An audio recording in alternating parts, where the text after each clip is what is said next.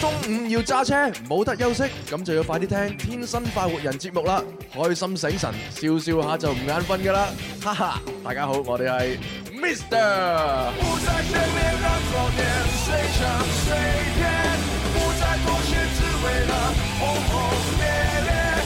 光荣面对蜕变世界，Wake up，Wake up，Wake up，Wake up，Wake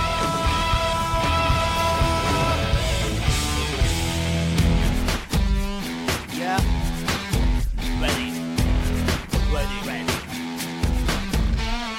又到咗食飯時間，唔好掛住食，我哋一齊玩。每日中午都唔簡單，小嘅先生，請問你開邊飯？有粵語，有音樂，仲有九百個遊戲陪你玩。而家就要做好準備，點止食飯咁簡單？九九三，好音樂再出發，九九三，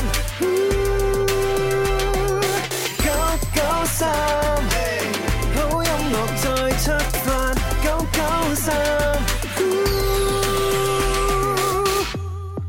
欢迎收听《天生浮人》節目，直播室有朱容啦。 Hello，大家好，我係思思，又翻嚟啦。大家，好，我係蕭公子，我都翻嚟啦。大家好，我係文文。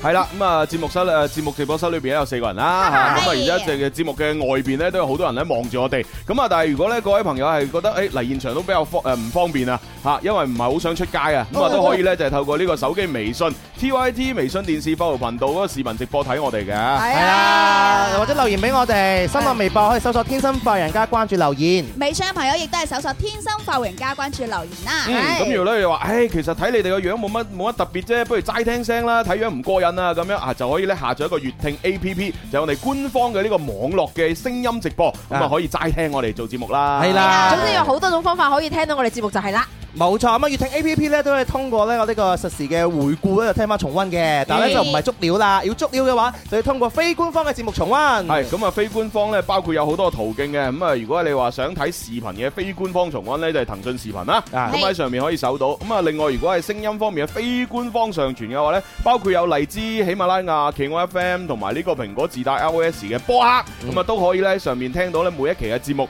咁如果你話喂揾呢啲都好唔方便啊咁樣，咁你直接咧喺新浪微博咧就係搜「天生快活人」揾到我哋嗰個加 V 嘅呢個正式嘅帳號，每期嘅節目都會發翻鏈接出嚟啦。係啦，誒哇好嘢明白晒，講講完未㗎？講晒㗎啦嘛？誒，我我講多句啊哦，你講就解答晒琴日好多朋友嘅留言啦，嗯就話我要想重温翻琴日嗰期嘅思琪寶寶咁樣。係啊思琪寶寶 啊我話俾你知啦，可以咁樣樣啦，啱先個方法嚇。係係啊啦我頭先喺度諗咧，如果朱紅嗰一段説話俾文文講咧，會有啲咩化學效 果？誒哎有咩化學效果啊？冇係咩咪？化學效果，係啊個效果咪就係可能要講十分 鐘，就係咁簡單㗎啊啦我朱紅咁精彩，咁係流唔暢係嘅。主要係佢講唔出，啊業務未夠熟 練啊嘛！誒哎 人哋唔好講啲唔開心嘅文嘢。文，你俾一個目標自己，就講一次俾朱紅聽啊！一個星期為限哎誒唔嘅。好講講啲唔開心唔等使嘅 嘢，你你俾十年可能會好啲，認真做節目係咪？係啦係啦係啦好認。真咁啊，當然啦，各位朋友，如果有啲咩想同我哋傾啊，有啲咩問題啊想問啊，都可以通過我哋嘅誒微博啦、微信同埋嗰個視頻直播下邊嘅留言版咧，就係留言俾我哋嘅。 係咯。係啦，嗱呢個 friend 留言啦，大家好，我而家係一邊食飯一邊睇《天生快活人》，一邊睇你哋視頻直播啊！哦，喂，小心一陣，好少一陣要噴飯喎。辛苦晒，辛苦晒，辛苦晒啊！係啦，啊呢個 friend 話 Oh yeah，又見到 C C 啦咁樣，哦啊唔知你開唔開心辛苦啦？晒，辛苦晒，辛苦晒啊！舊時光就話一家人中午好，哦傻師翻嚟啦。今日網絡唔係幾好，睇直播有啲啊卡。辛苦晒，辛苦辛苦晒晒，辛。苦晒，唉網絡真係唔啱啊，真係。系更新下個網係啊絡， 交多啲錢提下速啊！ O K 啊，好咁 啊，講咗咁耐，係咪應該要玩遊戲先嗯係㗎啊？啦。係啊遊戲有咩唔同啊啊？冇啊！第一 part 就係呢個是是非非就係問答遊戲啦，啊第二部分同第三部分都係呈牽一線咯，哦，係哦星期四整喎，一先係啊，咯好。常規。 都冇咩特別。常識題，地道粵語嘅問題，你出一題我答一題，又有乜嘢問題？數學題、音樂題、地理、物理嘅問題，你出邊題我答邊題，又有乜嘢所謂？最緊要記得答完千祈唔好走，有份獎品可能送到你屋企門口。開通熱線電話八三八四二九七一。八三八四二九八一。我哋朋友零二零，系啦，咁啊，當然答啱個問題，馬上攞獎品啦。咁啊，而家咧就水果酒咧就所剩無幾啦。哦係啦，如果想飲水果酒嗰啲咧，就快啲攞嗱啊！嗱聲打電話係啦咁啊，防曬噴霧咧都還有一啲嘅，都可以送緊嘅。嗯咁啊，餐券嗰方面咧就基本上都送晒啦。哦係啦，因為琴日我同阿娟咧就係溝通過，更新咗一啲獎品啊。係啦，佢咧就話哦，餐餐券方面就嚟送晒啦。啊係啦，所以之前如果喺我哋節目贏落啲餐券未攞嗰啲，快啲嚟攞。快啲啦，係快啲攞係啊！係你知啊，啲餐要係阿阿娟揸手嘅，係係啊係啊係啊咪？有有幾多冇幾多，我哋真係唔知㗎，係咯。咪到時咪到時阿娟見冇人嚟攞，得閒又食一餐，係得啊閒又食一係啊餐，，你睇佢幾滋潤啊！ 而家唔係佢攞去食咧冇所謂嘅，最緊要識得嗌埋我，係咪先？計埋我哋，我哋當唔知。係啊，即係你你穿櫃穿櫃桶底呢啲嘢，你唔好一個人做嘛要。人人有份，永不落空。你拉埋我落水，咁樣先得噶。 呢班主持人咁中意講玩笑啊！你真都係冇都冇笑嘅，所以唔係玩笑另另外嚟嘅。咧就係有呢個誒紅糖啦，紅糖就分開有呢個生姜味、檸檬味同埋大棗枸杞味。啊！係啦，咁呢一個咧就都好充足下嘅，咁啊大家攞 Ờ. 啦。我覺得呢個獎品比較好啊，適合女仔，好男適合女仔。性咁㗎。啊，啊當然仲有個適合男性嘅，啊哈就係之前阿蕭公子咧飲完一一細樽之後就發發聲。Ờ, 哇！哇！係乜啦嘢我好想係知。犀利嗰嗰啲高濃度嘅呢個飲料，係啊能量飲料。嗰個就係嘟嘟嘟嘟能量飲料，係係啦，Ờ, 因為佢生姜味佢嘅，嘅廣告期已經過咗，所以唔可以提名啊。係生姜嚟嘅哦喎，唔係唔咪？提名啊？可唔可以攞出嚟養養啊？可以可以，係你只要唔好講佢嘅名就得㗎啦，你樣樣都冇所謂嘅，個包裝好靚好 sharp 㗎。真係俾大家睇哇正下啊，勁勁 sharp，係啦係啦 Ờ. 拎出嚟嘅話，你感覺好威水啦而好。且潮咧，喎呢啲你唔好睇佢細細支喎，點解佢設計到咁細支呢？就係因為怕各位呢，就係飲完嗰啲功能性飲料，即係常規嗰嗯啲，係就會成日去廁所啊。嗯，嗯係啊，咁呢一個呢，就唔單止細支好提神，而且呢，飲完之後呢，就因為飲得少水呢，就冇咁容易去廁所。誒冇錯，哇！咁 Ờ. 貼心嘅，梗係 啦，梗係。啦，尤其是係適合嗰啲呢，即係要喺誒、呃例如飛機啊，或者高鐵啊，或者長途巴士上面，如果你都仲要繼續工作嘅，Ờ, 啊嚇攞住部手提係咁打字嘅，咁嗰啲啱晒啦。真係係提神飲呢啲係又有精神，又唔使去廁所，係係啊喎，一真係支六十 ml 嘅啫 Ờ, 喎。係啊六十蚊等於一啖到啦，咁啊哇搞掂一啖啦。好大我第一次飲嘅第一支呢，就係我哋今年公司開年，好似年初十啊，咁我就早上翻到去呢，就屎慶慶咁， 就好好奇啊！有個同事介紹俾我飲，我咪哦拍咗一支咯。哇！你興嗰日咗幾耐啊？哇！我我由嗰日早上開始興到落中午做節目，哇做完節目繼續興到 落下午。有餘興嘅仲要。係啊，即係嗰種你嘅精神狀態係會好亢奮啊咯，佢適啊合好多朋友捱夜啊用啊，真誒係發發聲嚇，係真啊，係發發聲真係，真係冇辦法 啊！ 即係諗起凄涼啊，個發係嘛？好彩你朝早飲咋，啊如果你晏晝飲呢，一路發到夜夜晚都晚就發就係弊啊啦。咪咁咪繼續做嘢咯。 啊嚇 喂，我覺得老細應該要一人每一個季度啊要有啲配備先得。咩配備啊配備啲員工，下午就一人拍一支，啊然之後可以繼續工作。唔使啊，有好多員工都唔做嘢嘅。哦係啊係啊係咯，佢唔使拍都好開心㗎。係啊，我唔係講我哋嘅員工啊。係啊好啦，咁啊，反正就呢啲獎品咧，大家就誒任君選擇啦。係咁啊，當然亦都可以係揀呢個網絡上面嘅虛擬貨幣嚇，就係橙金啦。啊，默認係兩千係嘛係，？咁啊，大家儲儲埋埋就喺我哋嘅微信公眾號嘅嗰個橙金專區兌換獎品就得噶啦。係啦，咁啊，第一啊個入場啦。喂，你好 Hello，星仔，星一仔，聽就知 C 星 C 仔。姐姐翻來啊！你好啊，咦，你乜講到好似好似以前睇電影嗰啲招魂咁樣嘅？我等係啊着你啦翻嚟咯，翻嚟咯，快啲翻嚟咯！點解一定要係咁嘅聲？跟住如果係喺喺水度浸親嗰啲咧，攞個西瓜係啊係嘛抌落去，係喺邊度浮上嚟嘅？嗱誒喺邊就喺度嗰度鬧佢上嚟。哇哦，有個咁樣嘅習俗㗎。係啊係啊，你唔知㗎，你一定冇睇電視少啦。少睇呢啲呢啊。啲都係民間故事啦，係啊係嘛冇科學根據。 係 啊係，我話根見得人據，聽聽算 數好啊啦。咁啊，多謝阿星仔又打電話嚟參與我哋嘅節目遊戲啊！咁星仔準備就要問問題啦。好啊好啊好好簡單嘅，人類社會經歷嘅第一代主體能源係電能，咁係啱定錯呢？星仔？哦係而複雜嘅而家都係用緊電能啊，啊，而家係用緊電能啊，但係你一定要聽清楚，我問你嘅題目係第一代啊，係人類社會第一代主體電能，係啦係電能，主體電能啊，唔係係主體能源，啊主能源主體能源係係電能啊，咁啱定錯呢？星仔誒你講得呢個應該唔係啩？ 咁有得捉嘅咩？哦唔知哦，做下 咯，你咪最後答案啦。五四三二一，一係啊，你覺得係唔係係嘛？係唔你係？你嘅答案係啱嘅。哎呀！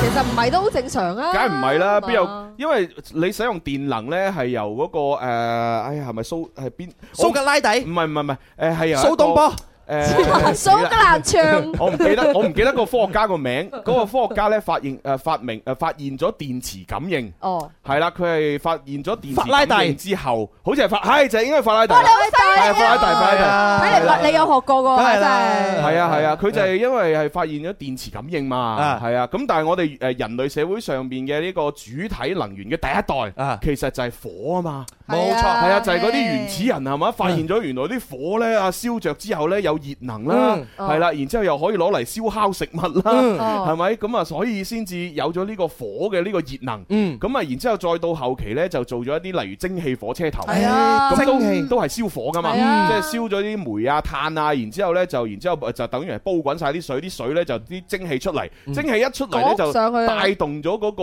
誒馬達，係啦，咁樣喺度轉動，咁先至有一個咁嘅蒸汽火車頭，嗯嗯嗯，係即啦係。再再後邊先至出現咗有電能係啊，啊電。其實都比較後期係一啊啲啊嘢，你話我哋人類歷史文化幾千年係咪？哇，真係進步好神速，一日千里。你用火嘅時候，火把都用咗成幾千年啊係啊嘛，啲深我山哋野依家都人仲喺度用緊，係舉火炬嘅時候咪火咯，唔同啦，你真係你真係咩舉火炬你真係，你冇 B B 咪要 Q 嘅時候紀念紀念人類歷唔係史。佢清朝人嚟 啊㗎， 唉，怪唔知啦，真係啊！到咗我哋而家嘅話，科技真係一日千里啦係係係嚇。到咗聽日都唔知發生咩乜嘢新能源啦。係啊嗱，五 G 手機好似都話出咗啦，係啊係啊，不過好似誒銷售未啊？五 G 手機誒未銷售。似嘅，應該未，因為嗰五 G 網絡好似都未話正式咁樣運營啊嘛。但係如果你講話有五 G 功能嘅手機呢，其實而家出咗出咗新嘅誒誒嗰個版本已經有㗎啦，係咯，有呢個功能，但係呢個五 G 呢，仲未普及嘅，係咯仲未有呢個網絡㗎啊係啊部分地方先至係試運營嘅試運營啫係啦。因大家為等我三四年之啦前都有睇過啲新聞，就話華 X 咁樣就出咗啦嘛。啊而且好貴而添。且仲又靚又貴咁係啊係樣，啊然之後咧就好似係話誒啲人啊覺得再等下先咁樣。嗯梗係啦，唔係通常一個新事物第一代都係肯定有啲北嘅，好多北嘅要要需要。其實冇所謂嘅，有錢人咪試下先都咯。哦係啊等等啲有錢人試係啊咗先我咯。我哋呢啲中等水平嘅嚇，又或者係中等靠後嘅呢啲，咪唔好試住，啊等啲有錢人試完先，啊嚇佢哋覺得好啦，咁我哋再慢慢買啲平嘢。哦係，啊，喂，就係等於啲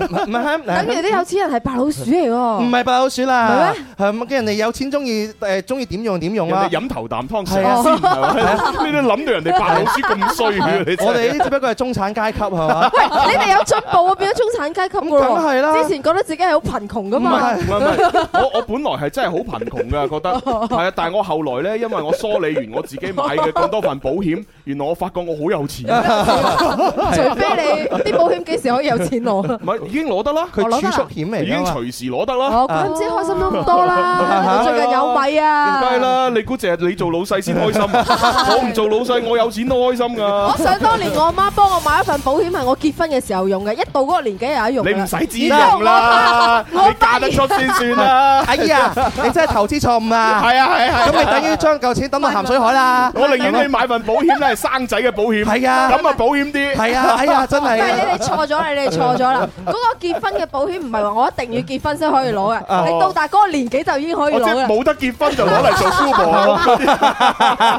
跟住我問我阿媽，我話：喂，我份保險喺邊啊？攞咗好耐 啦，我啲錢咧用晒 啦。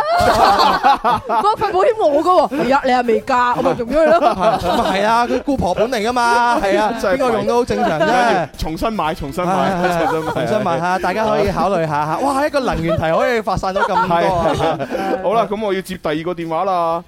喂，你好。喂，你好，朱紅，中午好。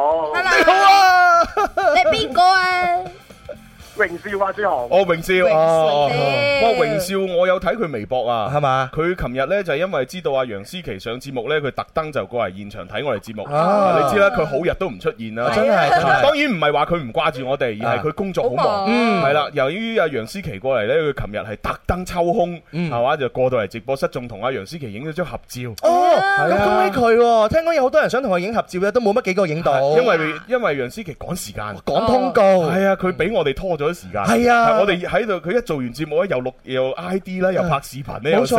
錯，係啊，有有拍劇情啦，係啊係啊係啊呢個劇情都 OK 喎，係嘛啊 咁紅咗未啊？咁咁多個明星，誒點解咁講咧？誒最近嚟講咧，佢呢個紅咗，阿蕭阿蕭醒咗啊！喂喂，我都咁好驚咁你將個視頻啊誒發翻俾佢哋經理人先得喎。好啊好啊係啊係啊，好啊係等啊係佢啊經理人知道嗱嗱，我哋做啲嘢係咁勁㗎。啊係啊係啊係啊，唔好以為我哋真係嚇浪費啲時間。係啊係啊，冇冇浪費啊！係啊好好多朋友留言啊，就留言話：哦，我中意思琪啊！原來嗰個就係楊思琪，好多年睇佢幾好，仲要話，誒想當年佢港港姐冠軍嘅時候係咁嘅啊樣，今日見到佢又係咁又係嘅咁嘅樣樣，係啊啊食防腐劑咁啊係啊好黐係人啊啊，真係好好厲害啊！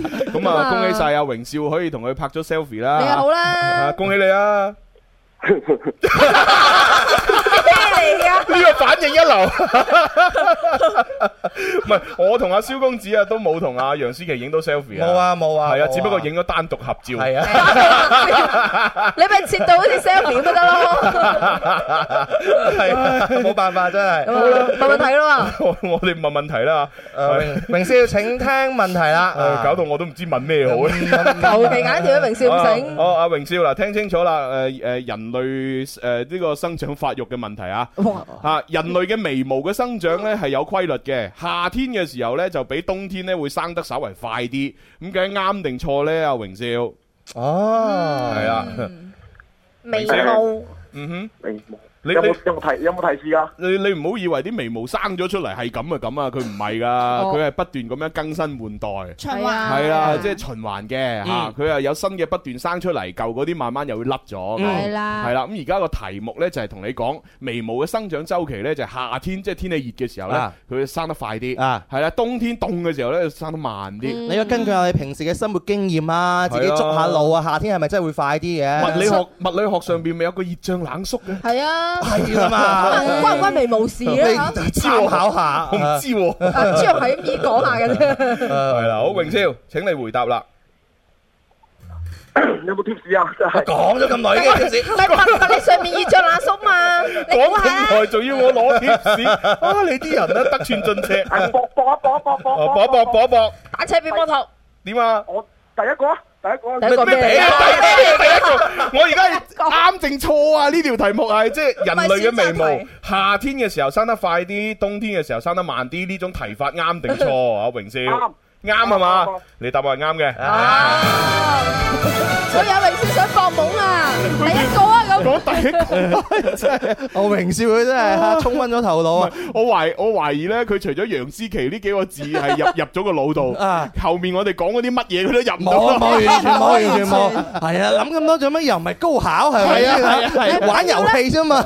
反正你都啱咗啦。好好啦，咁，啊，恭喜晒榮少，你撞啱咗啦，同阿小強溝通攞獎品啦吓。啊，OK 拜 OK 好 OK，，拜拜，拜拜。 真係我以前讀書嘅時候，我從來都唔會糾結喺一個問題底糾結得咁耐啊！係咩因為你好多選擇題噶嘛哦，你呢題花十分鐘，你後邊冇時間做噶嘛哦。你嗰啲嘅話，我最多俾自己最多就兩分鐘或者三分鐘。咁啊 係啊咁啊諗唔到你自己撞。係係啊啊，橫掂係都啊唔識噶啦。我記得老師同我哋講咧，你諗唔到嗰啲可以暫時唔做住，做住後邊嗰啲先。呃我以前學咗一招超級犀利啊！咩啊點我樣啊我學劉德華，你話劉德華劉即係你話劉德華哦，超級犀利。劉德華佢以前同我哋分享過，佢話佢考試嘅時候嘅話咧，佢係嗰陣時有冇啲嘅二 B 鉛筆嘅。係啊係啊，咁以咪六邊形或者五邊形咁樣樣噶嘛，係係啊咪？你你諗唔諗到啊？係啊係啊。佢每個邊形裏邊寫咗 A、B、C、D 四 個四個答案裏邊啦嘛，咁選擇題咁咪碌碌嗰支鉛筆咯，啊黐線邊個朝上邊佢就揀邊個，哦係啊即係你而家話俾大家聽，劉德華讀書係 好屎嘅係咪啊？啊唔係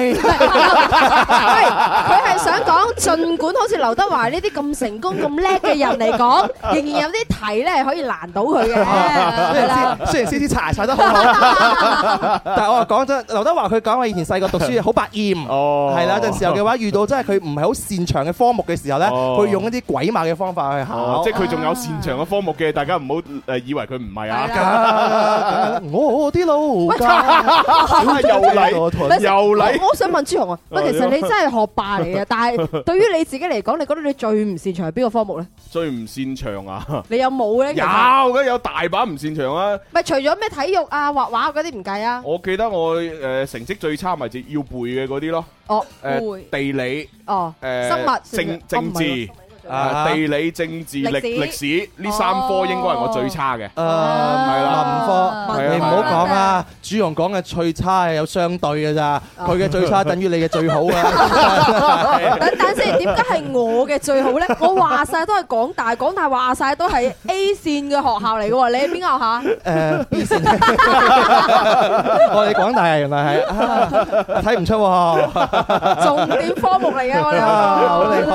害喎，真 係好啦，咁我哋睇下眉毛啦，眉毛嘅生長周期啦。係喎，差啲唔記得咗佢。咁啊，其實眉毛嘅生長周期大概係兩個月嘅，咁佢休止期呢，誒、即係佢生長嘅嗰段時間係兩個月，咁、嗯但係休止呢，可能係三到九個月即嘅係，定喺個眉毛上面唔甩咁嘛。係啦，即係佢從誒出嚟一路到到生到最極致呢，就係用兩個月時間，係哦啦，咁然之後呢，就會定住喺度呢三到九個月，咁之後呢，就會脫落㗎啦。哦係啦，咁所以呢，即係呢個眉毛嘅生長嘅速度係受呢個性別啊、年齡啊、部位啊、季節啊、啊等等嘅影響。咁啊，以呢個十五至到三十歲呢，就係呃最旺盛嘅。哦咁啊，同埋都研究過呢，就係夏季係比冬季長得稍為快啲。哦因為其實正常，你諗下夏天嘅時候，即係所有動物都喺度喐動啊，咩都生得快係啲啊，㗎啦。即係你新陳代謝好嘅話，咁你梗係會快啲啦。哦，OK，咁啊冬冬天嘅大家都係唔係好喐嘅。冬眠係咪？成日蝸居喺度咁樣係咪？匿埋喺個被竇度，咁啊成個新陳代謝一慢，咁佢咪長得慢咯。哦，原來係咁，真係有道理係啦啊係！啦我已經研究咗好耐㗎啦嗯，我一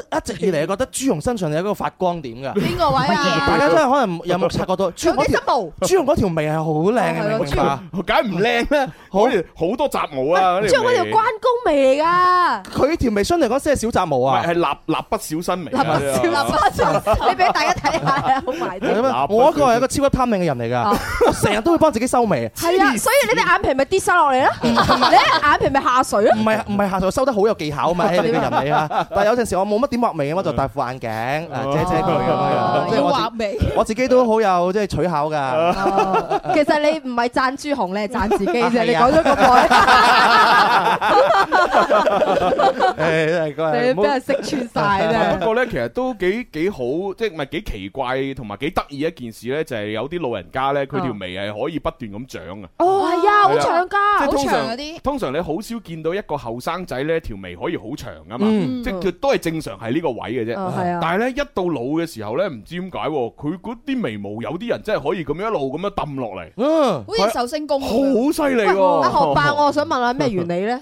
我都唔知咩我原唔理，知咩係原我理。冇冇研究過。可能啲頭髮生咗落嚟，你你問下白眉英皇啊，係白啊。眉英跟王。跟住有有嗯有啲人咧，佢除咗咁樣生落嚟兩邊之外咧，佢咪倒勾啊中中仲會間連埋哦，咗一係啊齊係啊係啊，一字眉嘅，係咩一眉道長？啊已經去咗廣告咧，未到啫。係啊係啊係咩？佢佢講過咩？去咗好耐咁啊樣，係 啊，咁啊，然之後有啲有啲上書話咧，佢咁樣連埋一齊一字眉嗰啲咧，就係比較之誒容易得罪人，啊哈係啦哦 個樣脾脾氣唔好，哦係好難同人相處，係哦，啊係啊係啊。其實冇我覺得都關乎咧，如果你諗下一個人一字眉咧，睇起身係惡啲嘅。啊呢個人惡啲，你自然就同人好難相處噶啦哦，人哋就自然唔中意你噶啦，就會喺背後話啊，你睇佢條友幾搞笑咯，同眉毛生埋一齊噶喎咁。又唔一定嘅，見仁見智啦。好似思思，你唔係一字眉啊，你都好難同人相處啊，係咪一樣啫嘛，係咪？ 呢個唔係男呢仔啲要睇相生肖屬相嘅，啊綜綜合誒素質嚟講嘅啫。 好，我哋去廣告。誒冇冇冇冇冇係我我哋嘅廣告咪就係我哋要即係多謝大可以咯，啊因為大大可以呢間嘢真係好食，係係啊，就喺我哋電台附近，冇錯係啊，我哋時不時就去黐餐㗎啦，係啊我有俾錢㗎，有有俾錢㗎，係啊，滋味停居，聞香下馬。咁啊，去食飯當然就選擇大可以啦。可以可以可以係啦，性價比又好，咁出品當然就係靚嘅。係啊正不過佢哋嘅老細都誒之前都上過央視嘅電視節目，咁犀利啊，咁啊推廣廣府文化啲美食啊之類嘅東西嘅。哦嗰日有做功課嘅喎，如果唔係你都吟唔出嗰兩句詩啦。 咁啊肯定啦，本身我就係一個街頭詩人嚟嘅。唔係，不過我始終覺得咧，粵菜嘅推廣咧，其實係比起其他嗰啲菜系係難好多。嗯因為我哋點解粵粵菜嘅精髓係咩呢？就係話要發揮食物嘅原味。嗯係啦，我哋好先，我哋好多其實都係相對清淡係啦，啊同埋呢係嗰啲調味唔會落得重啊。嗯冇錯，咁所以其實係必須要由細到大都食開呢一種食物嘅嗰啲人呢，先至識得品嚐，嗯，係啦，先至食得出哦呢個真係魚有魚味，雞有雞味，係啊。但係如果你話喂，我一開始我喺外省嗰度住，我食慣嗰啲肥重甘味嘅，嚇例如好甜嘅，或者好辣嘅，或者好麻嘅咁樣嗯，喂你食慣嗰啲，其實你嘅味蕾同埋你嘅呢個鼻裏邊嘅嗰啲叫做嗅覺嗰啲細胞啊，啊，其實已經相對嚟講唔係好靈敏。嗯咁你再食翻我哋廣東菜，就算係真係山珍海味，好鮮甜，你都唔覺有味。啊係啊係啊係啊我 以係啊前好中意食粵菜，但係依家即係廣州好多地。其他地方嘅嗰啲嘢食咧，啊搞搞下咧就唔係好中意食粵菜啦，係可嘛能就好似朱紅唔係你鬼同鬼你食地啊慣外嘛，邊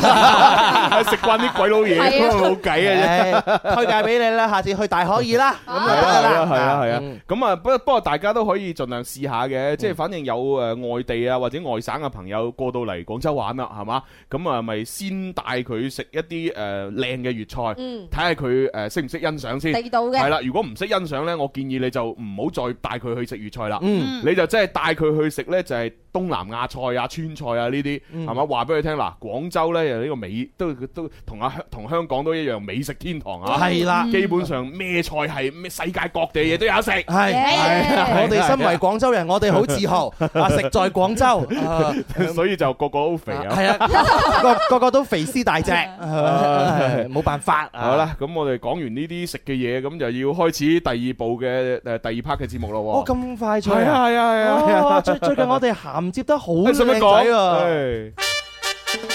天生快活人，祝願節目繼續進步，收聽率不斷高升，有更多聽眾支持，送更多嘅快活、開心同埋音樂俾大家。大家好，我係古天樂。快活似天生快活人，趣味要天台向下沉，研究隨身本領，微笑時多給力，自信隨時開咪。I love you baby，天生快活人，哦哦哦天生快活人，哦夜派對，天生快活人，yeah yeah yeah，天生快活人。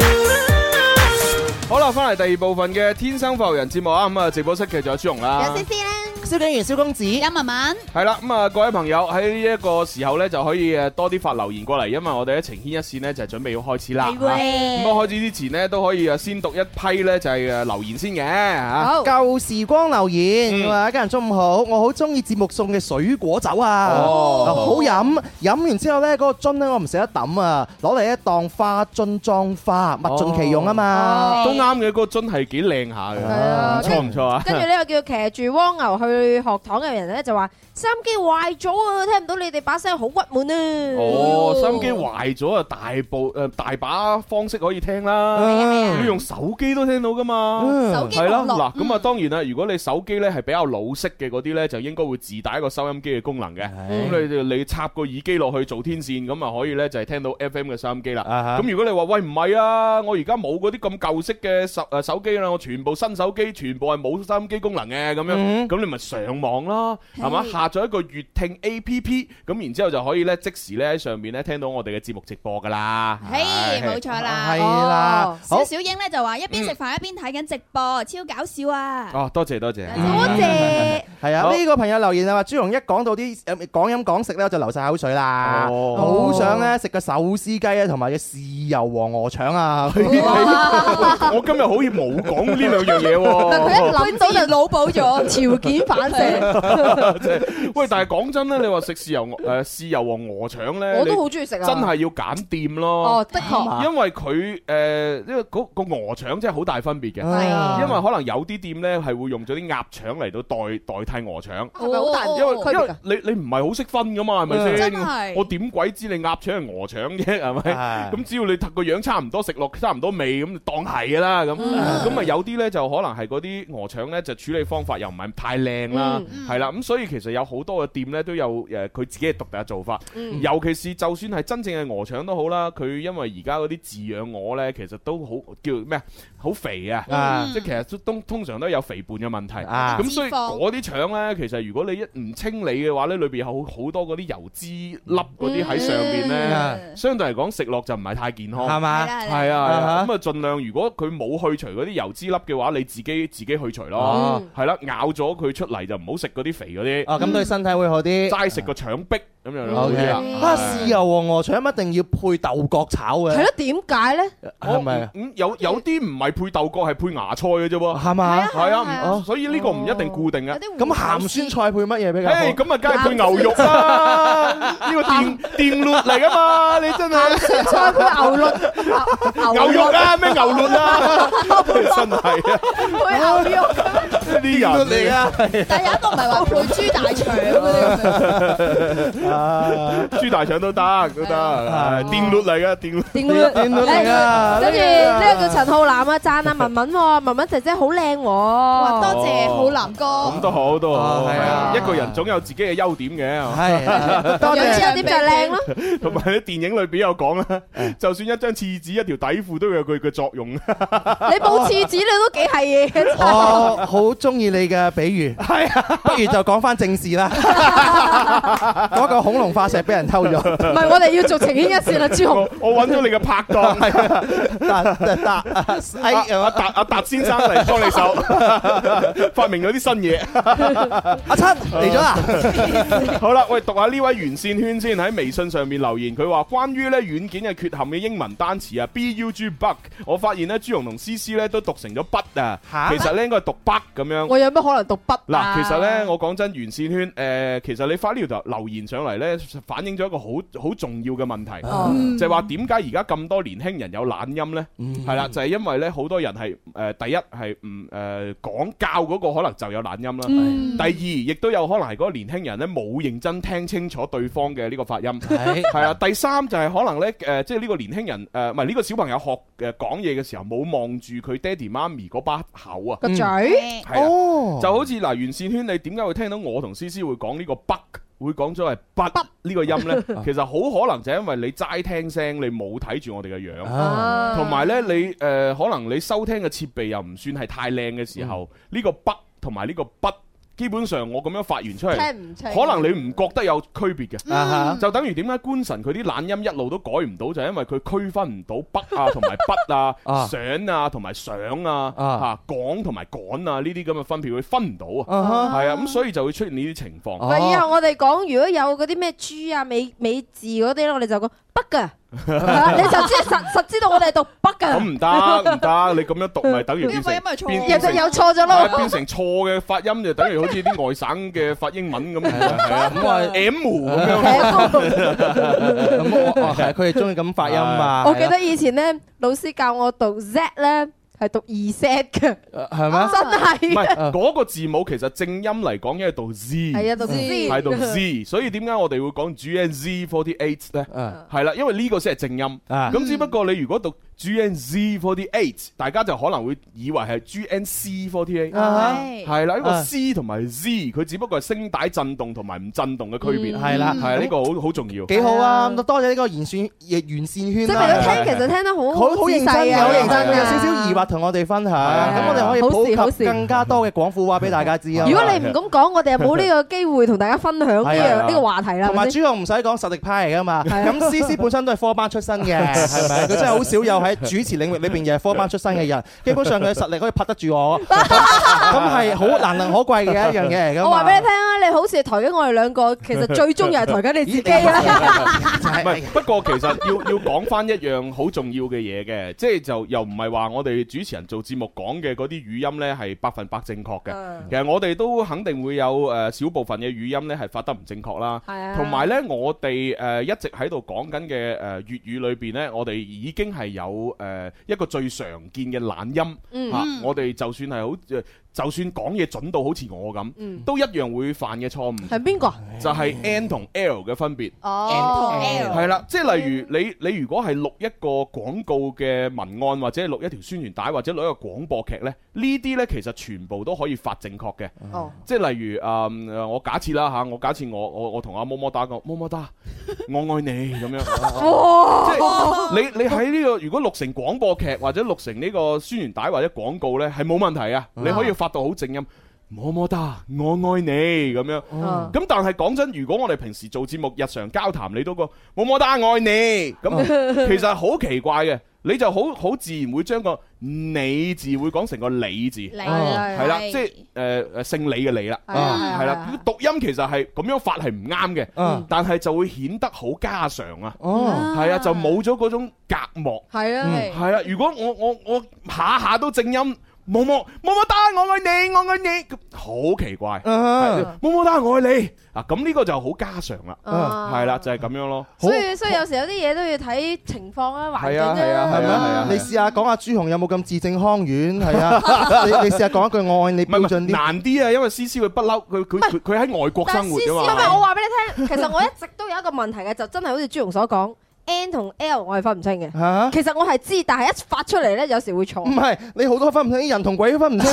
係啊，好似你咁，男同女我都分唔清 嘅。係啊我哋唔好糾結喺咁啲問題上 面啦，係啦，我哋多啲去學習係咪？啊粵語普及咁樣哦幾好啊！大家多啲留言落嚟。係啦係啦係係啦嗯啦我我始終覺得無論你發唔發得誒啱都好啦，最即係一定要知咯，嗯係啦。咁如果係作為普通人嘅，就算發錯，可能都冇辦法啦冇。乜所但係作謂啊，為主持人最好呢，就所有嘢都執正嚟做。係上啊正嚟做啊哇今今日好開心，學到好多嘢嘅感覺 明啊明！係講緊英文嘅發音，我哋都可以講到粵語發音。冇啊，最終目的就係共同進步啊嘛，係啊。咁啊，嗯哼共同進步咗咁耐啦，使唔使玩下情牽一線呢？你做咩？好似你係做主持咁 樣，我我哋就唔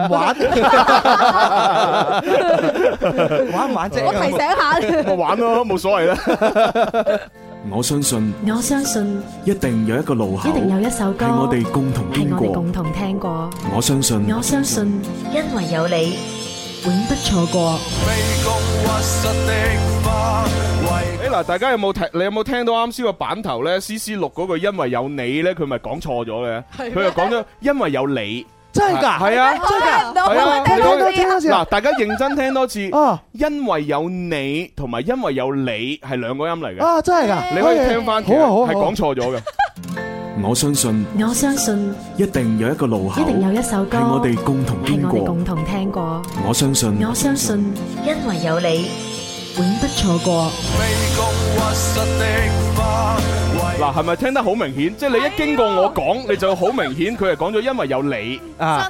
就唔係因為有你。啊，哦，可能咁樣樣，我處理呢個宣傳聲帶嘅時候咧，我誒靠高頻較多咗，唔唔關事，，哦唔關事，我我又呢個係鼻音嘅問哦題。唉 自暴其短，以後呢條剪咗我嗰度，我重新 錄個 tap 過去，咁你你你錄完你自己剪埋佢啊，我哋各司其職噶嘛。唔係啊，幾好啊，每放出嚟咧都警醒世 人啊，每放一次就話嗱，嗰個黎思敏就係咁樣樣啦，係咪嗱就係咁樣，佢要記住 係嘛，你要發人心醒啊，呢個好啊，呢真係個冇辦法啦，真係。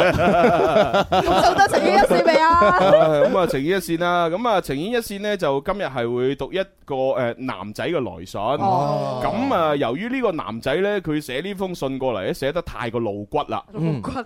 係啦，即係好多嗰啲語言嘅表述呢。我睇完之後呢，我係覺得喺一個誒誒、呃呃、電台節目裏邊，如果咁樣讀出嚟呢，肯定俾人投訴嘅。哦，啊咁、所以呢，我就冇辦法啦，我就只只能夠將佢嘅原文呢，就作咗一啲修飾。哎呀，係啦，即係將某一啲文字呢，就隱去，啊哦用另外一啲説法去代替咁樣。 ，OK OK，係啦，啊就咁咁啊讀出嚟其實都係露骨噶 Ừ. 啦嗯，但係個觀感上會好啲，嗯即係起碼啲啲小朋友可能佢起碼佢應該聽唔嗯明，咁又會好啲咯哦。但係呢位朋友有翻上下閱歷啊，嗰啲思想又誒唔係唔係咁白色紙張啊啊，哈嗰啲可能就聽得明啦。 OK，咁應該會好啲。哦，即係呢封信嘅話，真係好吸引人啊！好期待佢添應該遇到比較大嘅感情問題啊，係咪啊？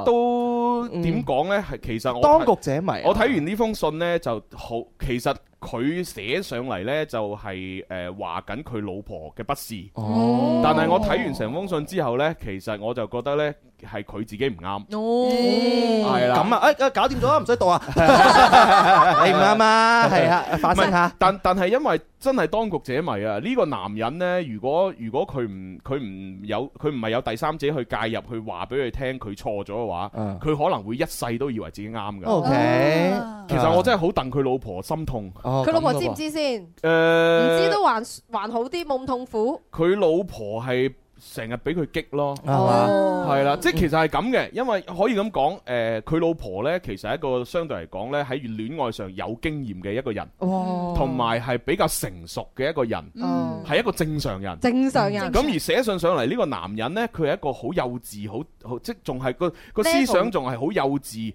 戀愛經歷係好好哦少，係唔識為人着想，好相對自私嘅一個人。Ờ. Ừ. Ờ. 哦咁所以佢呢，就一直係用一種啊我老婆好唔啱好唔啱咁樣嘅諗法嚟到寫呢封信，埋怨老婆係啦，去埋怨個老婆，但係實際上其實個老婆不知對佢幾好。哦，嗯係啊咁不如佢仲佢仲佢仲唔知，佢仲覺得自己啱晒，啊佢仲覺覺得個老婆做得唔夠。哦嗯，哇！所以呢，我睇完之後，本來好想鬧呢個男人，嗯但係抑壓住心中嘅怒火，係因為畢竟佢啊係我哋聽眾寫信上嚟求助。都就係我 哋嘅 friend 啦。係啊，鬧佢又唔得啊嘅，只能夠呢，用一種軟化啲嘅手法去提醒佢，哦，唔好再犯錯啦 哦。雖然覺得佢有好多我哋覺得係唔不是，係啊咪？但係都有我哋嘅 準則。係啦，好啦，呢封信咁咪啊解決咗啦。係解決咗啦，咁啊唔使讀 啦。要啦要啦，啱啱只不過係可能誒朱紅已經基基本上將佢嘅誒主觀嘅感覺話俾大家知啦係啊。成個故事嘅來龍去脈係點樣樣咧？咁點樣弄骨？有咩不是咧？咁或者我就先播只歌俾大家聽先啦。揾樣下情緒先呢啊。呢只歌呢，我係細細個好細個就聽噶啦。咁哦我聽嘅時候呢，我純粹當佢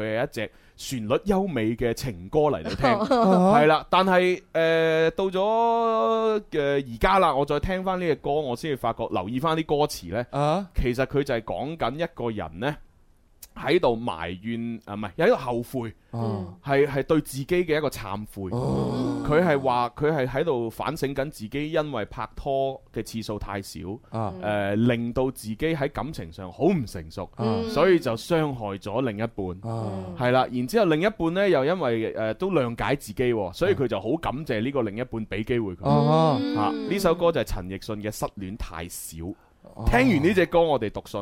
的沉淀了，沒有火花不要笑，愛過的成熟了，犯錯只因失戀太少，要每一根火柴全為這一刻燃燒，就當普天之下情人節只得數秒。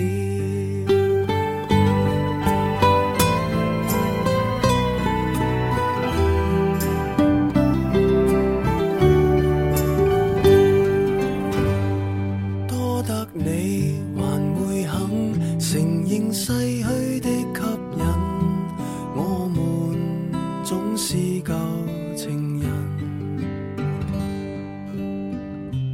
為何昨日情大不過恨，在過去的罅隙找缺陷？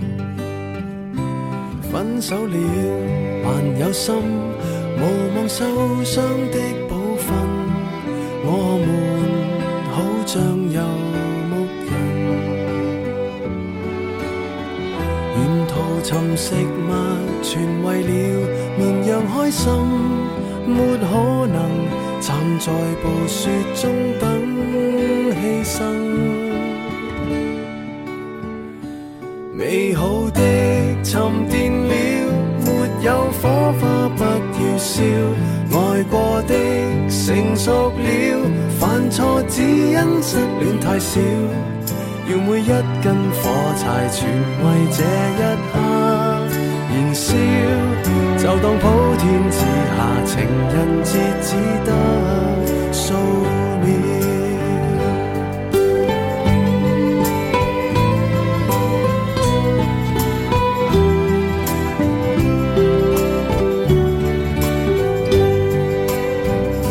天黑了，還有燈，還有熱戀這擁吻，有情人鼓勵沒情人，為舊日幸運投入到動魄驚心，絕不能成為愉快的犧牲品。美好的沉澱了，沒有火花不要燒，愛過的成熟了，犯錯只因失戀太少，要每一根火柴全為這一刻燃燒，就當普天之下情人節只得數秒。擦光所有火柴，難令氣氛像從前閃耀。至少感激當日陪着我開甜蜜的玩笑。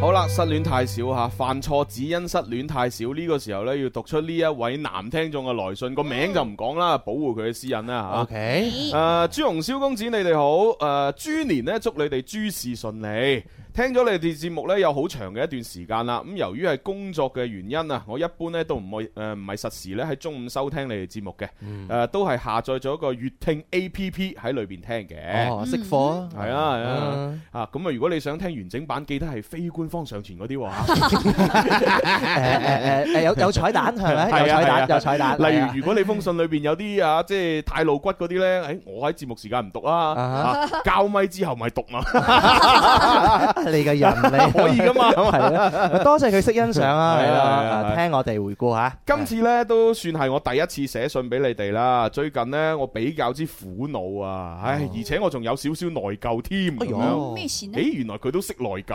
啊！係係好嘢，好嘢。好嘢開篇就講緊內疚咯喎，係啦，好各位，我長話短說啦，咁樣吓，我叫阿 Y 咁係樣。嘛？哦，化名。系啊，化名嚟啊，啊叫 Y 係 Y 即 Y 係佢個名裏边咧就有個诶字嘅拼音拼音嘅係首字母 啊係 Y Y- 啊，會唔會姓楊呢？嚇？ 係咪姓葉咧？啊，又係喎。 哦葉子虎？哎呀。葉思妍？哎呀，原來佢哋兩個嘅事嚟㗎。 我唔知啊。真係弊啊，啲主持人真係好奇啊，我覺得。 係啦，我叫阿 Y 喺一個廣東嘅十八線小縣城裏边， 十八十八線，喂，廣 東哇18廣東嘅十八線小縣城喺邊度啊？我都想知係邊一邊要打開地圖器，慢慢查啦。係啊，今年咧就二十九歲啦，咁樣。哇，奔三啦，系奔三，其實都好後生都唔細啦啊，好後生啫，唔係即係對於佢嘅思想嚟講，仲好後生啊。男仔嚟講，哦，思想係係咪？思想仲係好幼思稚想啊啊，係哈啊係啊啊哈。嗯咁啊，我老婆咧同我係同一個地方嘅吓，佢咧就細我五歲，咁啊嗯亦即係今年咧就廿四歲啦，嗯咁樣。咁啊喺呢一度我就俾個英文字母個老婆啦，就叫 C 咁樣。思-思- 傻啊 思-師 葉子富同同 做我。思，係嘛？誒，之前你哋兩個有冇傳過緋聞啊？ 絕對有啦，你都係想我咁答你啫， 係嘛？我都覺得似啊。有，有，有，有，有。係啊，係啊，子富睇唔上你啊。唉，好啦，啊冇笑。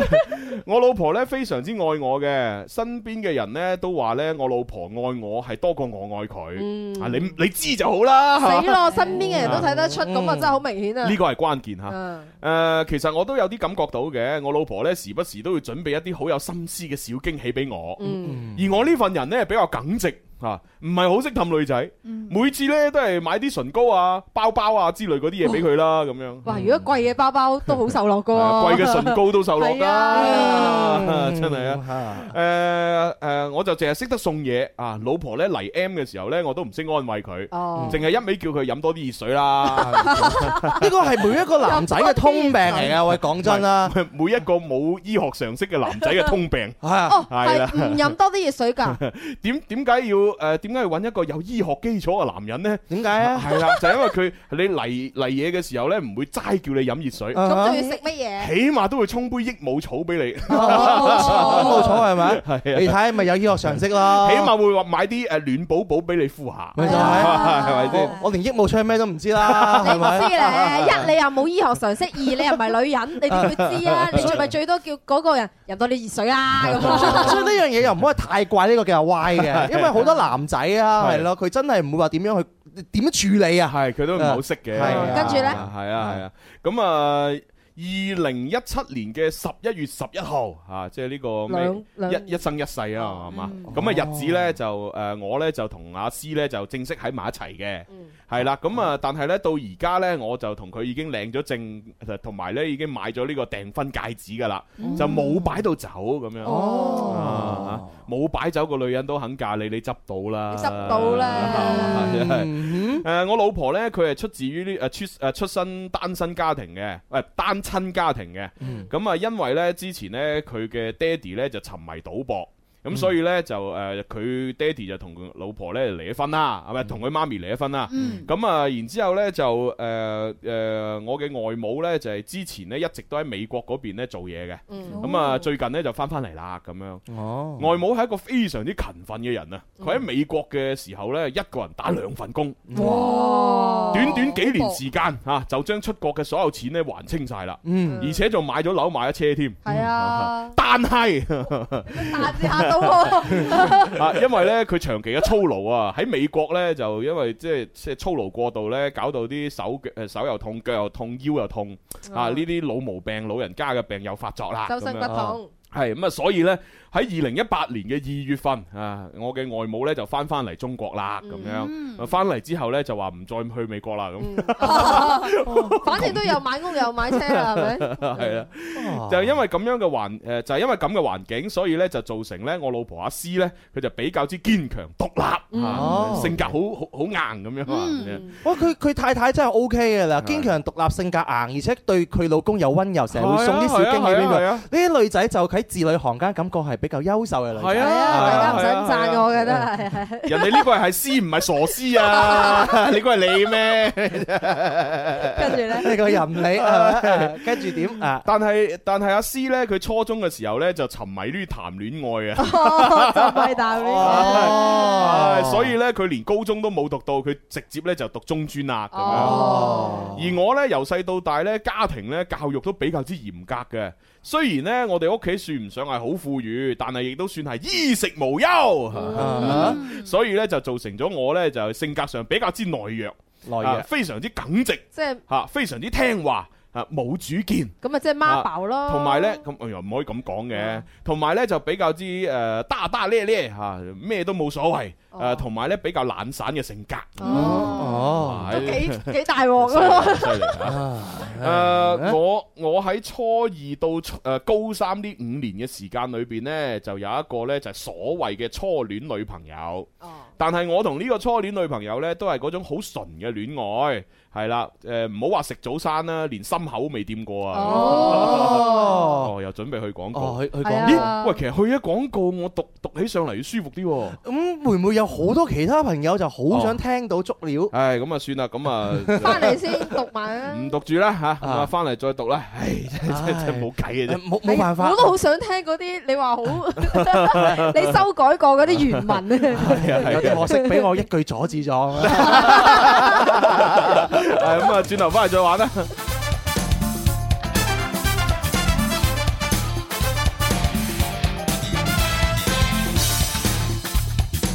好啦，咁啊去咗廣告，我哋又講啊，又講下廣告啦，係啊，咁啊多謝晒大可以餐廳吓。多謝大可係以係係誒誒，我哋有衣食住行 嘅話，你可以選擇一個餐廳 Ừ. 係，食到你賓至如歸咦嘅你感唔係覺。有首詩要念嘅咩？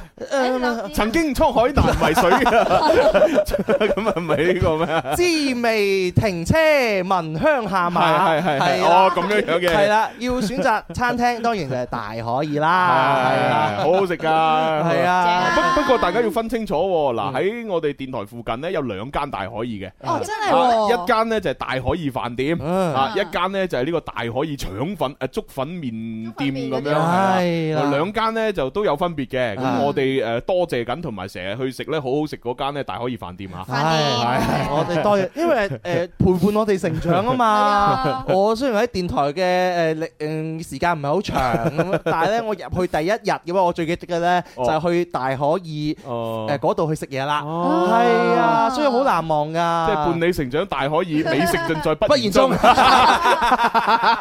大可以與你，多多多多多， 明天共享昨天今天明天姐 姐，黐線大可以個個啫，界界 啫，跨隻跨隻烏油啫， 唔得，屆屆都要啫。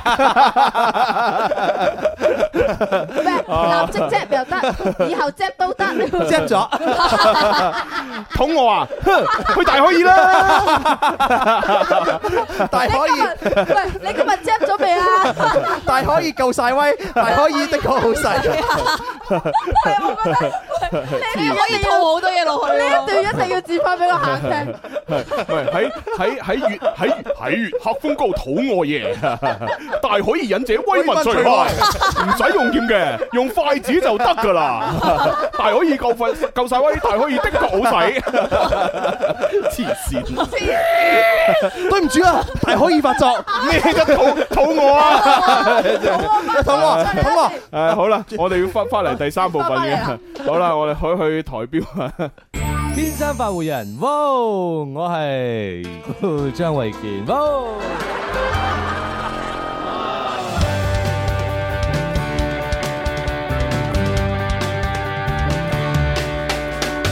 你我精神的每天，齊留下年輕的笑聲。快快登上這個星球，齊來成為天生快活人。好，繼續翻嚟《天生快活人》節目吓，咁啊，直播室有朱紅啦我，係 C C，我係蕭公子，我係文文。係啦，咁啊，啱先喺情牽一線裏邊咧，就讀緊啲聽眾嘅來信咁啊，咁啊，而家當然要繼續讀啦，繼續咁啊，但係讀之前咧都要睇翻啲微博留言，呢位叫 D C 貝姆誒貝魯卡嘅朋友，佢話咧就啊，睇嚟阿朱紅咧同我差唔多年紀啊，哦吼啱先我聽完阿朱紅咧，你講解嗰個失戀太少呢首歌嘅嗰個內容咧，聽到我一個麻甩佬開緊車咧都開到眼濕濕，哎呀，因為我完全理解到歌中嘅意境啊，好嘢，Ờ. 好嘢！啊，啊唔知呢位先生係今年貴庚咧，係咪？你又知你同我朱容差唔多年哇紀，差唔多年紀，廿八歲咧應該 係啊，睇佢年 齡相仿，係啊係啊係啊，有志之士啊！呢位先生，揸車一路聽聽到喊啊！啊哇，隔離如果隔離坐住個人， 哎你咩事啊？有冇影低落嚟跟住話唔誒冇嘢，吹沙入眼啫嘛。吹沙啊你喺車裏邊個擋風玻璃壞咗嘛，佢吹沙入眼。關到塔塔冚嗱，咁我噶覺得呢個 friend 真係有共鳴啊！真係係 啊有經歷嘅人先會產生呢種共鳴嘅，係啊，厲害嚇！跟住 阿小婉 Niki 咧，佢就諗埋一邊啦。哦，佢咧就話啊， 益母草暖寶寶，以後就作為揾男朋友嘅標準。咁咁樣樣， 有啲難度咁唔啊得都。嘅咁樣樣朱紅誒，真係排隊排到法國啦，係 咪？即係中意朱紅嘅朋友。咩叫 排隊朱紅排隊排隊法國？呢啲咪唔優秀主持人嘅表達方式 啦。講完都唔知你講緊咩係啊啊！，唔好學我啦， 好唔好？唔係要同阿小婉同埋廣大聽眾講翻，即係咧，如果你真係嚟嘢痛嘅時候咧，唔係話淨係暖寶寶啊，誒咩草鸚啊鵡草啊，就一定解決到問題，唔係嘅啊。你要睇翻你痛究竟係因為咩痛啊究竟係寒氣入體而痛啊，抑或係你肝氣鬱結而痛啊？啊，抑或係你血行不暢血瘀而痛呢？咁點先知啊其實有唔同噶嘛。啊係啦，所以具體問題具體分析，所以你揾一個呢就好似我呢啲咁嘅相對嚟講 就就好啲啦。啊，如果唔係你你一味你一痛咁，人哋就亂煲煲益冇草 咁。揾朱醫師咁可能用完，喂唔得嘅，都仲係咁痛嘅。朱紅啊呃人嘅個朱紅啊亂講嘢呃人噶嘛，啊哦唔係淨係咁樣嘅，其實仲有好多，例如乜乜白鳳丸係哦嘛，又有幫助，跟住逍遙丸啊又有幫助，嗯啊哦柴胡疏肝散又有幫助。哦但係咩情況咩痛係分得出嘅咩啊？分梗係分得出啦，但係你普通人你分唔到咯。哦，係啊，你啲醫學背景嘅男朋友你喂，分到。如果係咁嘅話，呢個標準要係醫生先得 喎。咩話？嚇咁又唔一定係醫生嘅，你首先有翻咁上下常識。係啊係啊係啊其實某部分係一個男仔嘅技能嚟吧？ 可能話戀愛技能，你識呢啲，例如佢學識炒餸，咪加分咯。係啊咁你學識呢啲誒關愛女士嘅方法，咪又加分咯，係話俾你咪？聽，呢啲唔係常識嚟嘅，呢啲真係要專業知識嚟㗎， 好冇？對你嚟講就知識，對我哋嚟講就 常識。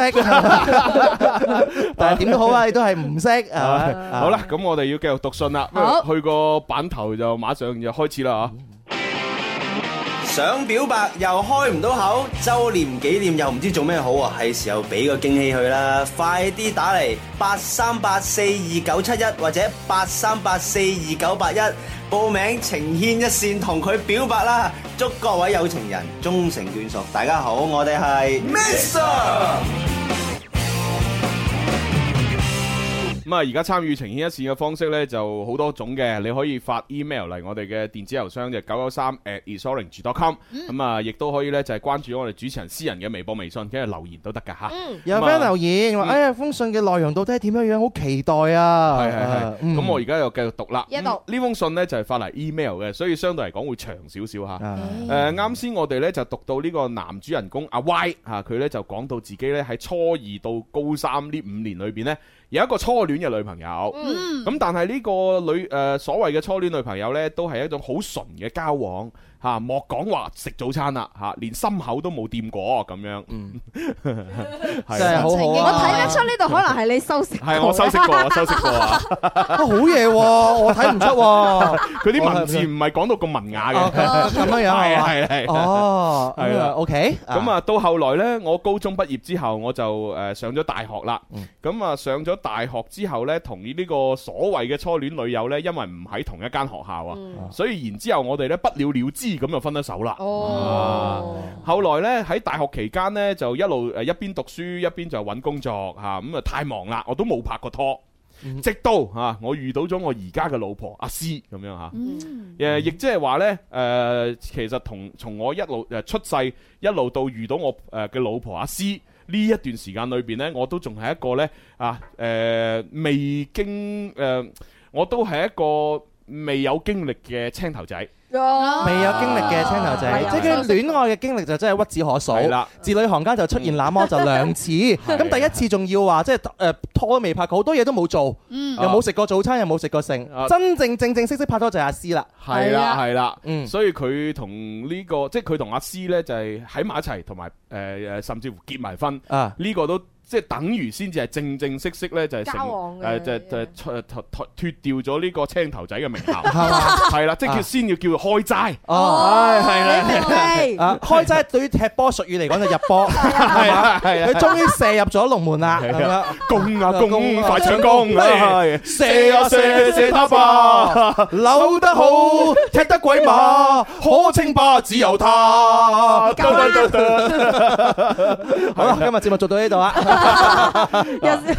好啦，呢一段呢就係背景資料一咁啊吓。哇，好多背景資料。好，跟住呢要講啦，去到二零一八年嘅二月下旬左右，咁啊阿詩嘅媽媽呢喺美國翻嚟，咁阿詩呢就叫我一齊去廣州嗰度接機啦。咁啊佢媽咪呢就係咁嘅，首先坐飛機飛去北京，然之後喺北京呢轉去廣州，喺廣州呢先再翻嚟咁樣吓。啊原計劃呢就係晚上呢，就係出發去呢個廣州機場呢，就接佢媽咪嘅，咁啊但係呢，鬼使神差之下呢，佢媽咪喺北京嗰度呢，就呃誒落咗機之後唔知去邊度攞嗰個託運嘅行李，咁、哦所以呢，就誒即係係唔夠時間坐當日嘅最後一班飛機嚟廣州啦。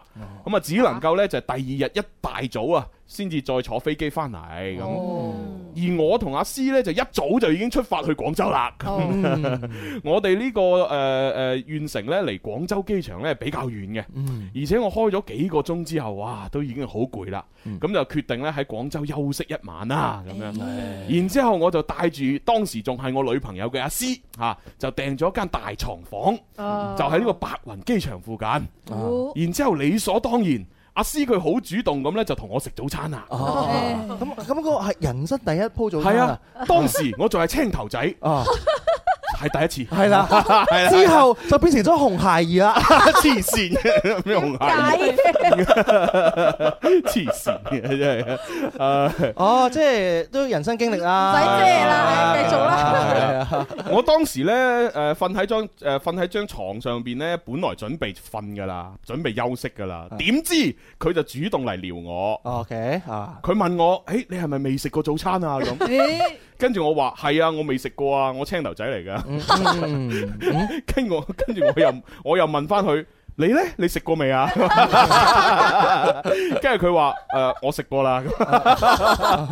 我我我然然後我就問佢咁啊，咁你之前拍過幾次拖啊？你同幾多人誒食過早餐啊？咁跟住呢，佢呢就當時話俾我聽呢，有過三段嘅感情，哦咁啊同兩個誒朋友呢，就唔係同兩個人呢就食過早餐咁樣嚇，嗯咁啊佢呢都一一如實咁樣對我坦白啦。咁樣嗯哼嗯嗱，其實一讀到呢度，我已經覺得呢，其實呢個女仔呢就係好不智，係嘛？嗯即係其實唔需要咁坦白嘅有 啲時候。咁啊咁但係可能呢個女仔又真係認定咗呢個男仔係自己即未係來個老公係啦，即係一生 Mr. Right 啊嘅一生所愛係嗯嘛？ ，OK 最終嘅依啊靠，咁可能就又唔想呃佢啊！你問我就答啦，咁啊係嘛？即係你話作為拍拖嘅一對情侶啊嚇，即係即係準備誒嘅時候嘅話，食早餐即係聽到呢啲嘢其實係會打折扣嘅。係啊大打折扣但係你啊嘛哦，原來你哦佢之前係咁咁咁咁咁。係咯係咯咁你話係咯嗯係咯，之後再講我都不不過不過我又好理解到嘅，啊因為呢個阿 Y 佢係青頭仔啊嘛，通常青頭仔就係咁唔成熟噶啦係啊，就係會問呢啲咁樣咁咁煞風景嘅嘢，係嘛係嘛係嘛？ 即係佢唔係老手，老啊手梗係唔會咁問啦，佢青頭仔就會咁問。哦，即係呢個都嗯係係情感一個階段係咪？所以真係冇辦法，你你冇辦法唉啦，真係係啊唉啊唯有繼續讀落去好啦。啊雖然我非常之開心，阿師咧對我完全咁樣信任啊。但係咧，聽到佢咁講咧，唉，我又感覺有啲憂傷。哦嗯即係佢憂傷，好明顯就係覺得自己唔係第一個咯，好正路嘅啊憂傷有咯，有咁嘅諗法正常。係啊，唉，畢竟我哋兩個咧都係奔住結婚呢個諗法去哦啊嘅，所以咧我係一定會對佢負責任嘅。啊嚇，然後咧我哋就食早餐啦。 喂，食之前仲有咁多係啊，佢嘅哋思想佢爭鬥就啊！諗咁多 嘢，嗱， 我會負責任㗎啊啦。好啦，我同你食啦。我覺得佢寫到呢度為止，我都都係一個好 男仔，都係好男人嚟㗎都係正人君子所為喎。啊係啊係啊佢係啊係為將來已經諗咗好耐㗎啦。 係啊係啊，但係其實讀到呢度佢係正人君子，但係大家已經開始誒誒體會到佢係一個誒好冇乜戀愛經歷嘅係人啦，好幼稚嘅男人，啊哈係啦，仲係好而幼且稚。佢仲要比女仔大五歲 添。佢仲要係自己呃自己啊！佢覺得食完早餐佢一定會負責任啊！咁點解會講佢都係自己呃自己呢？唔係因為 C C 嘅經歷裏 邊都唔係咁噶嘛。啊哦，原來係咁樣樣係嘛？ 有有啲人咧，咪成日話男人講嘢係唔好信到十足十噶嘛？咩有啲人我懷咧，直疑頭就講咧，你前 度啦。我覺得咧，當當下 嗰一刻，呢個男仔的確係咁諗 啊嘅。過咗嗰段時期咧，佢就唔係咁諗啦。哦，你嗰啲咪係啊係，佢嗰啲都唔係咁諗啊， 係啊，後悔 啊。繼 續到。 O K O K 啊，嗯，咁啊睇下先啊，誒啊，哦咁啊食啦咁樣啊。當然咧，成個過程咧都唔算係好順利咁樣， 梗係唔順利啊！你你你新手啊嘛，啊我感覺咧阿師咧佢好似一個老手咁啊， 啊誒某啲嘢咧就誒一做就到位啦嚇，咁啊但係咧我點做都唔到位咁樣吓。嗱呢度我有修改過㗎，佢唔係咁寫㗎吓，啊哈啊因為佢寫得太露骨，我唔敢讀吓。 OK 啊，咁啊呢件事就過咗啦吓，哦啊最後呢，我哋都好順利咁樣呢，就接咗阿詩嘅媽媽咪呢翻屋企咁樣。嗯啊阿詩呢，其實係同自己嘅閨蜜呢，就一齊夾粉啊，開咗間蛋糕店就賣蛋糕嘅。咁啊我呢，就平時有事無事呢，都會去佢間店裏邊呢去坐下咁樣嘅。咁啊之前有一次呢， 誒阿詩嘅一個前度就嚟揾佢買蛋糕咁樣。阿詩嘅前度係啦，哦係啦，揾揾佢買蛋糕，嗯而且呢，仲一路買蛋糕，一路呢就係誒呃挑好多誒毛病出嚟呢，就數落佢哦啊，例如話佢啲蛋糕啊貴啊，又唔好食啊，諸如此類啦。咁你嚟買係咯，真 係搞笑。咁好明顯佢唔係奔住買蛋糕嚟啦。係。當時阿詩嘅前度呢，一直就企喺我旁邊，一直就及住我手機屏幕咁哦樣。啊，朱紅、蕭公子，你哋能唔能夠想像得到有幾尷尬啊？啊一個同我老婆曾經食過早餐嘅前任男朋友 啊嚟揾我而現任女朋友，啊而且仲睇緊佢現任男朋友嘅手機屏幕。啊哈哦 嗱，講真，如果我係你，我就唔會俾呢啲事發生啦。嗯咁你咪行， 你會點樣樣做咧？喂，大佬，我就係佢男朋友，我係佢現任啊嘛啊，我理鬼你呢個係前任定係咩人啦？啊哈你數我女朋友啲蛋糕唔好食，話我啲蛋糕貴就唔啱，嗯係係咪？啊我就一嘢我就噴翻你轉頭。咁你會點係啊噴呢？我咪話。咪嚟買一 笨，自己食自己一啊 嗯笨，自己整 一笨，係啊係啊，即係點樣講反而係走啊走啊，唔做起生意啊，咁樣樣咯。 喜劇效果啫。點樣講係其次咯，你企出嚟係第首首要嘢係咯。啊，你作為一個男人，啊你係佢男朋友，你唔企出嚟幫你女朋友，你講唔過去哎啊？ 講係咁講咧，到真係嗰一刻，有幾多人真係會企出嚟啊？你啲男朋友唔會嘅，唔 係咧，正正路都會咁樣樣諗嘅，係咪？係咯。啊係唔係？哪怕你真係就算唔企出嚟幫你女朋友，我覺得你都冇理由企喺旁邊俾人哋及你部手我都唔機明係點嘛？解你一定要企喺度，係咪先？你就算你話啊，我我鵪鶉咁，我匿埋，我唔理啦，啊，我等佢哋自己處理啦。咁你都匿埋啊？你有乜理由就企喺度俾部手機人哋睇啊？嗯 好奇怪喎！最嗯你明知人哋及你，你仲要喺度俾人及。係啦係啦，嗯係不過呢個算啦，都過去啦。得嘅啊係好，我哋唔理佢啦，我哋繼續讀落去嗯吓。嗯誒，不過咧呢種情況咧都冇乜所謂嘅，雖然係有啲尷尬，但係咧都唔影響我哋 Ờ. 啊。但係誒，我後來咧仲發現咗咧，有另外一個男人咧，經常啊跑嚟呢間店裏邊，對阿詩咧非常之咁熱情喎。Ừ. 嗯，咁我就開始喺腦海裏邊回憶啦。誒，阿詩之前同我講過，佢有個三個前男友，啊前男友，我係佢第四個男友，其中有兩個係食過早餐嘅。 啊，之前呢，就係、誒、一路喺度話佢啲蛋糕唔好食嗰個呢，應該呢就係前度裏邊嘅其中一個啦。嗯所以我呢，直接呢就認為咧呢一個應該係同佢有食過早餐嘅嗰、Ờ, 個。但係究竟係唔係呢？我又冇問喎。我一直喺度諗啊，你個死仔啊！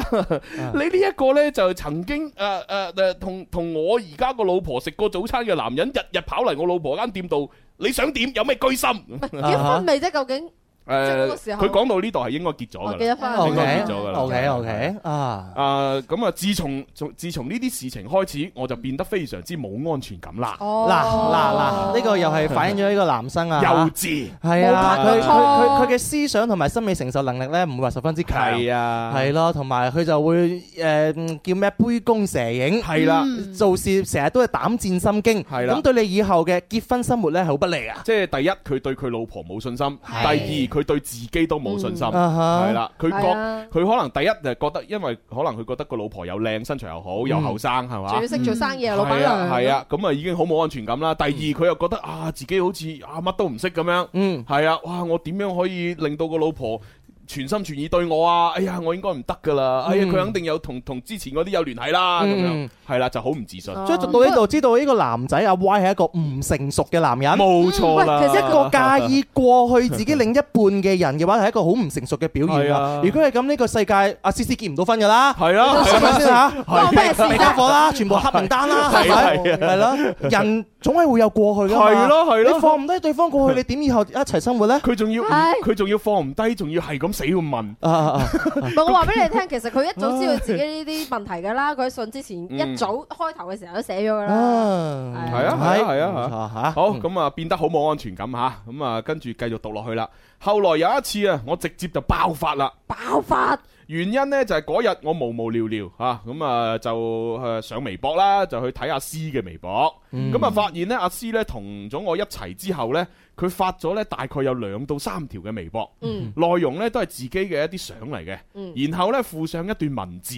好文藝嗰啲文字呢，文藝啊文藝青嗯年大誒大概嘅意思呢，就係講類似係話咩錯過咗先至係最美好啊，有遺憾先至係最愛啊之類嗰啲咁嘅嘢。Ờ. 哇具體寫咩我唔記得啦，啊，事後呢，我先知道原來嗰啲係歌詞嚟 嘅。Ờ. 但係我當時因為我唔知啊嘛，我就嗯直接呢截咗張圖就發俾阿詩啦，我質問佢，嗯啊我就話：喂，你呢幾條微博係唔係喺度講緊你前任男友啊？啊誒，你係咪仲喺度懷懷念緊你前任男朋友啊？啊啊，咁我算係乜嘢啊？咁樣啊嚇。咁啊，因為呢，我極度冇安全感啊！嚇，我發俾阿詩嘅時候呢，其實我隻手呢都震到乜嘢咁。Ờ. Ờ, 啊，點解好似性別調轉咗咁嘅？唔係因為佢青頭仔嘛，啊不過呢啲而家已經唔係啦嗯嚇。嗯跟住咧，跟住咧，然後阿詩呢，佢嘅回應呢，佢只係笑咗一笑，然之後就同我講：，唉，嗰幾句説話只不過喺網上面搜上誒搜出嚟嘅文字同埋歌詞啫嘛。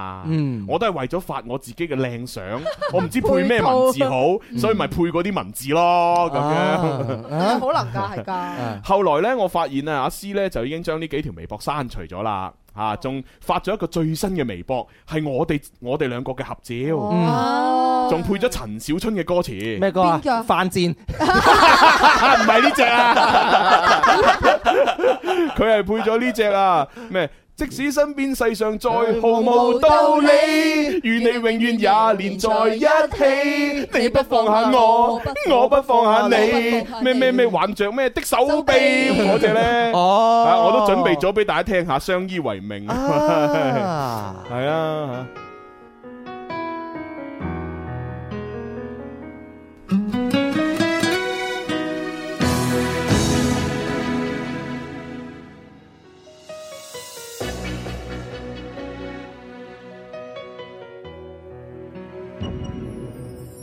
人在淡出，終於只有你共我一起。仍然自問幸福，雖說有陣時為你生氣，其實以前和你互相不懂得死心塌地，直到共你度過多災世紀。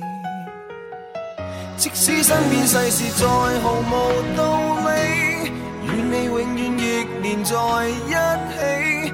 你不放下我，我不放下你，我想確定每日挽住同樣的手臂。啊好啦，就聽到呢度啦吓，OK 噶啦，係係啦，咁嗯啊就因為阿詩咧就發咗一條咁樣嘅新嘅微博咁嗯樣吓，咁啊我嘅不安咧先至慢慢開始消失咁樣。啊你睇下，有啲安全感啊即係佢老婆對你幾好，又 睇兩樣嘢啦，阿係啦 Y 男主角嘅極度缺乏安全感，係啊阿詩係一個極度好嘅女仔，係啊，係啊，跟住然然之後呢，我就借住機會呢，嚇，借借住借住呢個爆發嘅機會呢，就問阿詩呢前三任男朋友嘅嗰啲細節啦。Ừ, Ừ. 嗯，嗱，呢呢個又係 à. 啊呢個又係錯啦，做法啦，係咪？證明佢又好唔好唔成熟啦。誒，呃阿詩呢，佢都一五一十咁樣咧，坦白同我講晒咁樣。嗯嗱，呢個時候阿詩呢，佢佢坦白呢就冇冇得選擇啦，嗯因為你咁多疑嘅一個人要咁樣去質問佢呢，佢佢如果再再隱唔瞞坦白同你講呢，咁你就只能會係繼續懷疑佢嘅啫。嗯所以呢度已經冇得選擇，佢被逼一定要坦白啦。嗯，但係坦白都有分技巧㗎。咁啊係，嗱，好似如果呢個 Y 講啲嘅唔係佢講到好似寫封信嘅原先版本咁露骨嘅話咧，其實係減分㗎嘛。係啊係啊咁如果你好似阿朱紅咁樣樣修飾下係啊，同一句説話可能有唔同嘅理解㗎。係啦，係咁啊，反正簡單地說呢，就係誒阿詩嘅第一任呢，係佢嘅初戀，係同班同學嚟嘅。咁啊，大概十六歲時候吓，咁啊，阿詩當時呢冇讀高中，啊初中畢業呢，直接就讀中專啦。咁啊，呢個男朋友呢，係初中嘅時候喺埋一齊嘅。咁啊，然後呃佢哋一齊呢，就去咗一個省級誒省會級嘅城市度讀中專。省會級唔知廣州， 係咪先？係啦，咁啊，佢哋咧係有食過早餐嘅。啊 OK 嗰嗰時咧就係阿詩嘅第一次。 OK 係咁啊，佢哋兩個一齊咗大概兩年幾啦。咁啊，後來咧嗰個男仔咧就即係出軌啦啊，哦咁所以咧就兩個分咗手。 OK 咁啊，第二任同第三任咧就係好好嘅朋友嚇，然之後慢慢發展咁樣喺埋一齊嘅。第二任咧亦都係同學，而第三任咧就係佢閨蜜嘅男朋友個朋友。Ờ. 死人咩系闺蜜個男朋友個朋友啫，À. Ờ, 佢冇搶佢閨蜜男朋友啊啊。咁啊，但係呢，就诶，即係一一齊冇幾耐呢，就發現呢，唔大家性格唔係好適合啊，吓只係適合做朋友，唔適合做情侶，咁所以就分咗手啦。Ừ. 嗯咁啊，都係呢，就係一齊咗呢冇幾個月。咁啊，佢同呢，就係第二任呢，係有食早餐嘅，但係同第三任呢，就冇食咁樣。唉，知道咗呢啲細節之後呢，我非常之難過啊！ 唉，十六歲食早餐係一個咩概念啊？我想象唔到啊！咁喂我想樣，知佢結婚，唔係即係即係喺機場嗰日係幾多歲啊？啊咪廿廿幾歲咯，咪因為佢而家寫信過嚟廿九啊嘛，哦咁機場嗰次就係二零一七年嘛，Ừ. 哦咁我諗應該 Dạ, 就係廿七廿歲咯廿七歲 Ờ, 咯。嗯誒，咁佢仲遲過我喎，咁啊，我比佢我比佢大概早一一年到啦，咁啊，咁你人生都幾坎坷噶噃，我哋冇必要糾結喺呢個問題上面啦。朱紅好少唔坦白噶喎，你唔係應該跟住大佬走咩？我哋首先幫阿 Y 誒分析問題先啦，係咪？跟住跟住繼續睇落去係啊！哎呀，準備要去廣告唔添啊係仲有兩分鐘 OK 嗱仲有一分鐘，唉，我真係想象唔到係一個咩概念啊！或者咁講啦，吓、有一個诶乜乜乜乜嘅名人吓，咁啊佢嘅食早餐第一次咧都係十六歲咁樣吓，咁啊邊個就唔講啦，我呢個我讀讀唔到啊！唉，我當時簡直係心如刀割啊！诶、但係诶。誒但係當時我諗呢，阿詩呢應該會認為佢嘅第一任呢可以同佢一生一世，咁所以先至同佢食早餐啦。所以其實阿詩應該冇錯嘅，嗯我覺得阿詩都係好委屈嘅。哦，Ờ. 啊，所以呢，我後後來呢就安慰咗佢，唉，你唔好難過。 OK，搞笑但係我之前講過嘅，因為我知道呢，阿詩有三任嘅男朋友吓，嗯所以呢，我非常之冇安全感。然之後呢，我就經常呢又見到有個男仔呢對阿詩呢非常之熱情喎，成日嚟嚟間店度揾佢喎。嗯咁我就以為呢個男人可能係第二任或者第三任啦，嗯但係我亦都冇再追問阿詩啦。咁樣就為我年初七呢，就係得罪佢呢，埋低埋下咗一個伏筆。咁到底年初七點樣得罪佢呢？咁大鐘時間差唔多啦。咁聽日先再讀啊哦咯。 係咯，好啊，聽日再讀啦。啊好啦，咁啊，如果大家想知個結果吓，究竟發生後边發生咩事呢？就聽日節目啦。好啊咁係咁咯喎。啊好，拜拜，拜拜。